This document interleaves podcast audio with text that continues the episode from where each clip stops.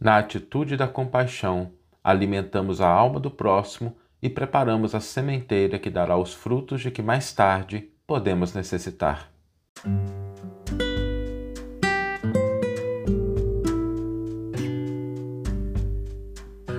Você está ouvindo o podcast O Evangelho por Emmanuel, um podcast dedicado à interpretação e ao estudo da Boa Nova de Jesus através da contribuição do benfeitor Emmanuel. Hoje nós gostaríamos de refletir sobre a importância da compaixão. Mas quando a gente pensa em compaixão, eu gostaria que a gente aprofundasse um pouquinho, porque o olhar que o cristianismo nos convida a ter acerca das, das atitudes das pessoas, do comportamento, é um olhar um pouco mais profundo, porque ele nos convoca a observar a situação de uma pessoa não só meramente pela experiência material, mas por aquilo que caracteriza a experiência do espírito. E existem muitas pessoas que, embora estejam numa aparente tranquilidade e paz do ponto de vista material, estão acarretando sérios problemas para a sua condição de espíritos imortais. E esse olhar é um olhar que ele deve ser exercitado. Não é uma coisa que a gente adquire de uma hora para outra, ele exige o comparecimento da razão, exige o comparecimento da atenção, exige às vezes a abertura de mente.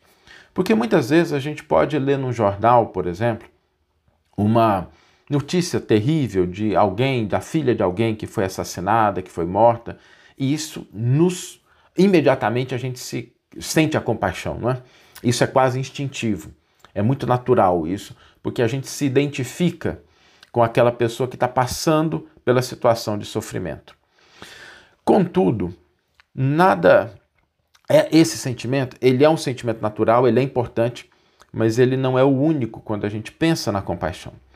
Porque um olhar mais profundo para a situação nos mostra o seguinte: nós temos dois indivíduos numa situação, um que é vítima e o outro que é algoz. E a gente se compadece da vítima. E é bom que seja assim, é importante que seja assim, porque é o primeiro passo. Mas nem sempre a gente se compadece do algoz. Porque quando a gente pensa na atitude da violência, na atitude da crítica, naquilo que está destruindo alguma coisa, a gente normalmente vê a vítima, e é importante que seja assim, porque senão a gente não tem nem coração quando a gente não se identifica com essa situação. Mas um olhar espiritual mais profundo nos convoca a uma reflexão que aquela pessoa que está passando por uma situação dolorosa, não raro, ela está em resgate, em prova, que ela pode vencer muito bem, ou em missão. Mas aquele que está cometendo o crime, aquele que está tendo o ato impensado, ele está caminhando na direção do abismo. E essa postura, essa postura da pessoa que está destruindo a própria vida, está comprometendo os próprios relacionamentos e está tá prejudicando a sua caminhada, ela também é digna da nossa compaixão. Porque enquanto um está sofrendo o resultado de atitudes alheias, o outro está cavando o buraco no qual ele mesmo vai se encontrar mais tarde.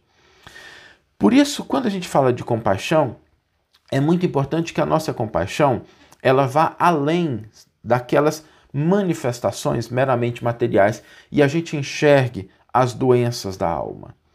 A gente sempre precisa se lembrar de que muitos comportamentos doentios, ele tem as suas causas na parte física, psíquica ou espiritual. Às vezes um pequeno deslize da pessoa em relação ao cuidado com o próprio corpo, às vezes um deslize da pessoa em relação à preservação da própria saúde mental, a leitura edificante. Quantas vezes a gente não encontra pessoas que vão se enveredando naquelas circunstâncias de ficar lendo notícia sempre negativa, lendo sempre problema e vão construindo mentalmente uma atitude tão negativa que uma hora se tornam paranoicas. Né? Paranoica, a, parano, a palavra paranoica é a mente para, né? ela fica fixada naquele ponto.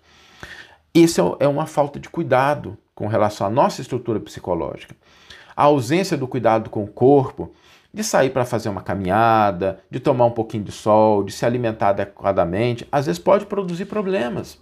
que mais tarde vão redundar em comportamentos que são comportamentos inadequados. A parte espiritual, às vezes a gente se descuida do que a gente sente e a gente acaba se vinculando a companhias espirituais menos nobres, menos positivas, algumas bastante complicadas, e o que mais tarde vai se revelar em um problema. Por isso, quando a gente pensa nessa variedade de causas, a gente precisa entender que ao longo da história a medicina vai avançando, a psicologia, a psiquiatria vão avançando no tratamento daquilo que antigamente nem era compreendido como doença e hoje já é compreendido como doença e vai sendo tratado. Da mesma forma, a parte espiritual. Da mesma forma, a nossa postura. Porque se antigamente a gente se compadecia somente da vítima, o algoz, ele passa também, a partir da proposta do cristianismo, a ser um necessitado, um doente, é por isso que as últimas palavras de Jesus na cruz foram de compaixão pelos seus algozes. Lembremos-nos disso, né? A última coisa, o último sopro de vida que o Cristo teve enquanto estava encarnado conosco foi de elevar os olhos ao alto e dizer: Pai, perdoa-os, porque eles não sabem o que fazem. Essa atitude do Cristo é de fundamental importância para que a gente possa entender a relevância da atitude de compaixão constante na nossa vida. Imaginemos se o malfeitor, se o criminoso fosse um filho nosso, fosse alguém que a gente amasse. A gente gostaria que, ao invés da punição agressiva, rígida, da violência, da vingança, a gente tivesse a oportunidade de corrigir. Não significa ser conivente com o mal, a compaixão não preconiza isso. Mas significa a gente entender que se há uma doença, nós queremos curá-la, nós queremos tratá-la. E quando não é possível a gente agir diretamente sobre aquela problemática, nós temos o recurso da oração e dos pensamentos de força e de estímulo. Jesus continua, isso é uma coisa que eu sempre penso, sabe? Jesus continua até hoje confiando na nossa possibilidade de crescer. Jesus nunca desistiu da gente, para nos lembrar que nós também não podemos desistir dessa atitude de compaixão. Sobretudo porque muitas vezes nós também caímos em equívocos. Quantas vezes a gente também não teve situações em que a gente não se comportou adequadamente, que a gente não agiu da maneira correta e o mundo, as circunstâncias, as pessoas, às vezes nos possibilitaram um reajuste, uma oportunidade. Por isso, a atitude da compaixão, ela deve ser ao mesmo tempo uma constante na nossa postura e um aprofundamento, deve ser aprofundada para que a gente entenda que a compaixão, ela se dirige aonde há doença, aonde há problemas. E muitos problemas são problemas da alma, são problemas do corpo, são problemas da psique, e nós podemos, quando não agir diretamente, orar e auxiliar, lembrando Cristo que na cruz lembrou-se da compaixão pelos seus algozes como o seu último ato, a sua última palavra. Ao invés da gente buscar criticar, condenar, que a gente busque orientar, que a gente busque auxiliar. Vamos ler agora a íntegra do versículo e do comentário que inspiraram a nossa reflexão de hoje. O versículo está no Evangelho de Lucas, capítulo 6, versículo 37, e nos diz o seguinte: Não julgueis, e de modo nenhum sereis julgados. Não condeneis, e de modo nenhum sereis condenados. Absolvei, e sereis absolvidos.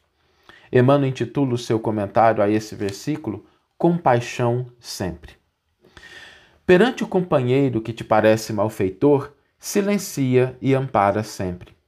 Assim como existem pessoas aparentemente sadias carregando enfermidades que apenas no futuro se farão evidentes para a intervenção necessária, há criaturas supostamente normais, portadoras de estranhos desequilíbrios, aos quais se lhes debitam gestos menos edificantes. Compadece-te, pois, e estende os braços para a obra do auxílio. Muitos daqueles que tombaram na indisciplina e na violência acabando segregados nas casas de tratamento moral, guardam consigo os braseiros de angústia que lhes foram impostos em dolorosos processos obsessivos pelas mãos imponderáveis dos adversários desencarnados de outras existências. E quase todos os que esmoreceram no caminho das próprias obrigações, rendendo-se ao assalto da crueldade e do desespero, sustentaram por tempo enorme, na intimidade do próprio ser, a agoniada tensão da resistência às forças do mal, sucumbindo, muitas vezes, à míngua de compreensão e de amor.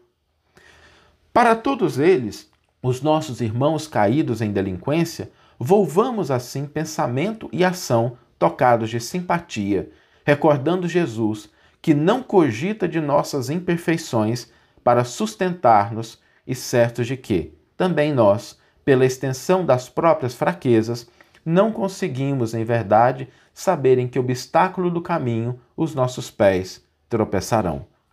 Que você tenha uma excelente manhã, uma excelente tarde ou uma excelente noite e que possamos nos encontrar no próximo episódio. Um grande abraço e até lá!